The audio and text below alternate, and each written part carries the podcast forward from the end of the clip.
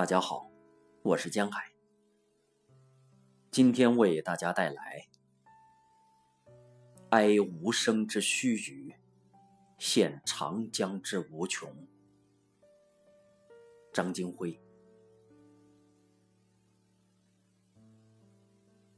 当我很多年后在《男人四十》里看到念着《前赤壁赋》的张学友饰演的林耀国说。我们读过很多李白、杜甫、苏东坡的诗词，也该去走一趟。如果不去，不久三峡一灌水，很多地方都会淹没，很多东西会消失。我才明白，你每天推开门就能看到的景象，是别人的远方。《长江图》的导演杨超说：“他自小在淮河边长大，淮河太小，盛不下他对大江的向往。我从小在长江边上长大，春天在江堤上的油菜花丛中放风筝，夏天在浑浊的江水里整日游泳，秋天在满是鹅卵石的岸边翻石头抓江蟹。”冬天在江边的大雪里打雪仗，那时候的长江就是我的日常。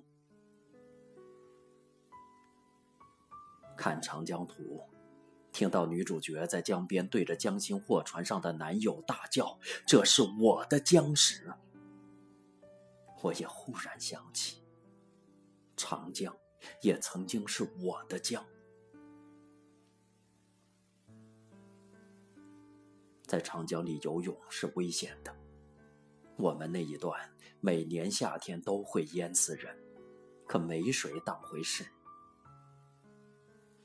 江面太宽阔，游泳的区域只能是靠近岸边的一小片，可即使这样，它依然有水草、漩涡、暗流和神秘的力量，营造出各种危险。在这些危险中游泳。就是在玩死亡轮盘赌，似乎所有人都觉得，在长江里淹死几个人，再正常不过。现在想想，那似乎就是一种原始的献祭仪式吧。有次游泳，我一时兴起，往江心停泊的一条旧船游去，游到一半没了体力，于是折头返回。体力将要耗尽，触不到江底。那一刻，我以为我就要去完成长江那一年的献祭名额了。至于后来的事情，堪称神迹。我在体力全部耗尽、打算放弃的那一刻，脚尖触到了江底。感谢长江的不杀之恩。多年后，我写了小说《亚特兰蒂斯之恋》。小说开头是这样写的：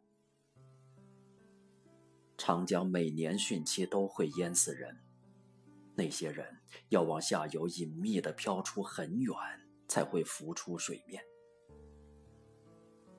家属们的运气如果够好。就能捞到他们被江水浸泡的又肿又白的尸体。当地很多人都曾在船上见过这样淹死在江里的人，无人认领，一律是男人朝下，女人朝上，在江轮劈开的波浪上起伏，轻轻地往东走。从我很小的时候，长江就展露着它真实而残忍的一面，但它也有美好的一面。从宜昌乘船往下游，我到过九江。去九江是和初恋女友唯一的一次旅行。买不到坐票，我们一帮人坐在渡船的船头。江风凛冽，外围的男生坐成圆圈，把女孩子们圈在里面。最终，那个船头上的所有姑娘都没有和男生走在一起。但还好，我们曾一起有过那样的一个夜晚。往上游，我曾到过巫山。深夜坐在九码头江堤上等待游船起航，然后在凌晨通过葛洲坝，待船入舱、落闸。在四周密不透风的高耸坚壁环绕下，会产生深深的幽闭恐惧症。水位升高，游轮像坐在巨大的升降机上，从谷底缓缓升起，直到可以和船闸上好奇的游客平视。此时，会有从码头上船的本地人跳上船闸。巨大的游轮对他们来说不过是水上公交。水位升高数十米，开闸，那一道巨大的铁闸就是长江上游和中游的分水岭。常有外地亲友来宜昌，就为了趴在大坝上呆呆的看巨轮过闸，看水坝泄洪，一看。就是几个小时。从葛洲坝到三峡工程，这些人造的钢筋水泥奇观成为三峡的附属品，也成了长江的一部分。西陵峡、瞿塘峡、巫峡、神女峰、小三峡、小小三峡、大宁河、玄关。与其在悬崖上展览千年，不如在爱人肩头痛哭一晚。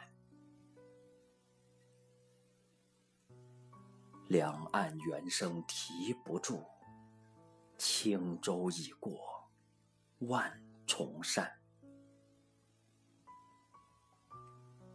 哀无声之须臾，现长江之无穷。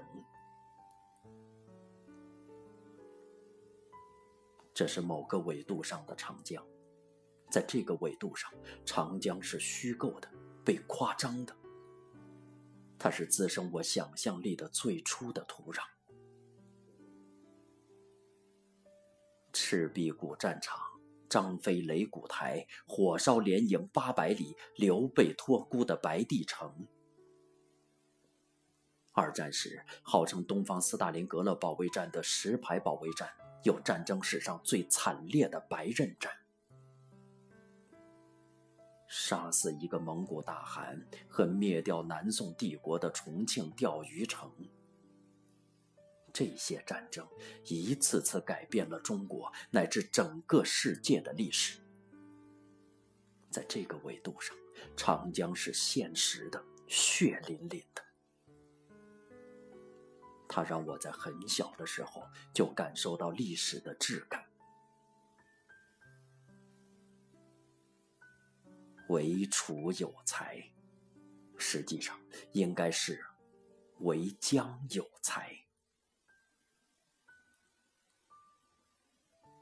站在长江边，看着江水每时每刻奔腾不休，在它的磅礴与坚定面前，总不免感到。身为人类的脆弱和渺小，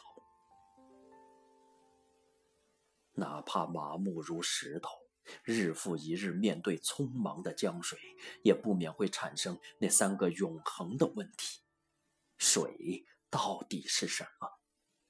它从哪里来？要到哪里去？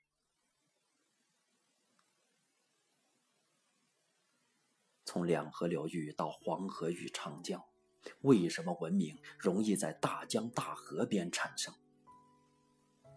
我觉得原因很可能很简单：就是从巴比伦到中国来江边喝水的猴群中，迟早会有那么一只开始面对江水发呆所致。曾有两年，我在江心的一个小岛上班，每天清晨要坐渡轮。第一次见到初恋女友，就是在渡轮上。后来有段时间。我在 KTV 最爱唱的两首歌是蔡国权的《最后一班渡轮》和刘德华的《昨夜渡轮上》。人潮渐散退，渡轮已去，迎着北风追，急赶这里，目送这班渡轮再去，记忆一千堆。夜渡蓝河在矣，北风我迎头在遇，动荡如这海，城在两岸，凝神对视。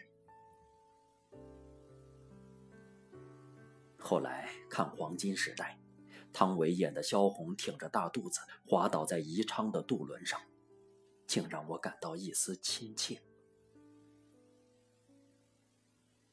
二零一二年去了香港，最重要的一件事就是坐天星小轮。我们唱过许多刘德华、蔡国权、张学友的歌曲，也该去做一下。如果不去，不久时间一到，很多地方都会淹没，很多东西会消失。我没能像《长江图》里的高淳那样走到长江的源头，但我到过位于丽江石鼓的长江第一湾。面对长江第一湾，我写下这样一段话：请问这条江，你怎么也如此纠结？你为什么没有坚定的信仰，却有着诡异的想象？你最终选择了千里之外我所在的方向，站在长江第一湾的我感到压力很大。其实我写的不是长江，而是一个人。那是段百感交集的旅程。抵达的那一刻，长江和人融为一体。第一湾和下游几千公里处九江二十年前的一条夜航船融为一体。站在长江第一湾，我明白了一个道理：无论是一条江，还是一个人，和渺小的你在某个时空发生交集，本身就堪称是神迹。一天后，我又在虎跳峡的面前写下另一段话。请问这块石头，你怎么也在这儿？是不是频率也和别人不一样？请你随和一点好吗？在江水里独自泡了这么多年，你都不知道吧？这世上的石头快要没了。当时我以为我是因为人而写，看到《长江图》的时候，我才明白，其实我是为长江写的。最后一次路过长江，是从巫山乘水翼飞船到宜昌。千里江陵一日还成了现实，两岸的缘却销声匿迹。三峡大坝把水位抬升了数十米，高冷的三峡变成了温暖的港湾。可即便是水翼飞船，也很快成了往事。再下次从宜昌往西，我学会了坐火车。新修的铁路翻越崇山峻岭，那是比三峡更壮观的人类工程。最后一次经过三峡的时候，我很自然地想起了《男人四十》里的林耀国，不知道他有没有赶在三峡淹水前实现心愿。虎跳峡的石头，第一湾的纠结，巫山的云雨，宜昌的渡轮，武汉的长江大桥，九江的夜航船，石牌的白刃战，香港教书的中年男人，所有这些都是长江，我的长江。感谢长江图。用这样一部奇诡的艺术片为逝去的长江立传。苏轼在《前赤壁赋》中曾感叹道：“哀吾生之须臾，羡长江之无穷。”我希望他没有错，我希望长江依然是无穷无尽的，依然足够伟大。好衬托人类永恒的渺小。长江不在乎人类，但人类不可以没有长江。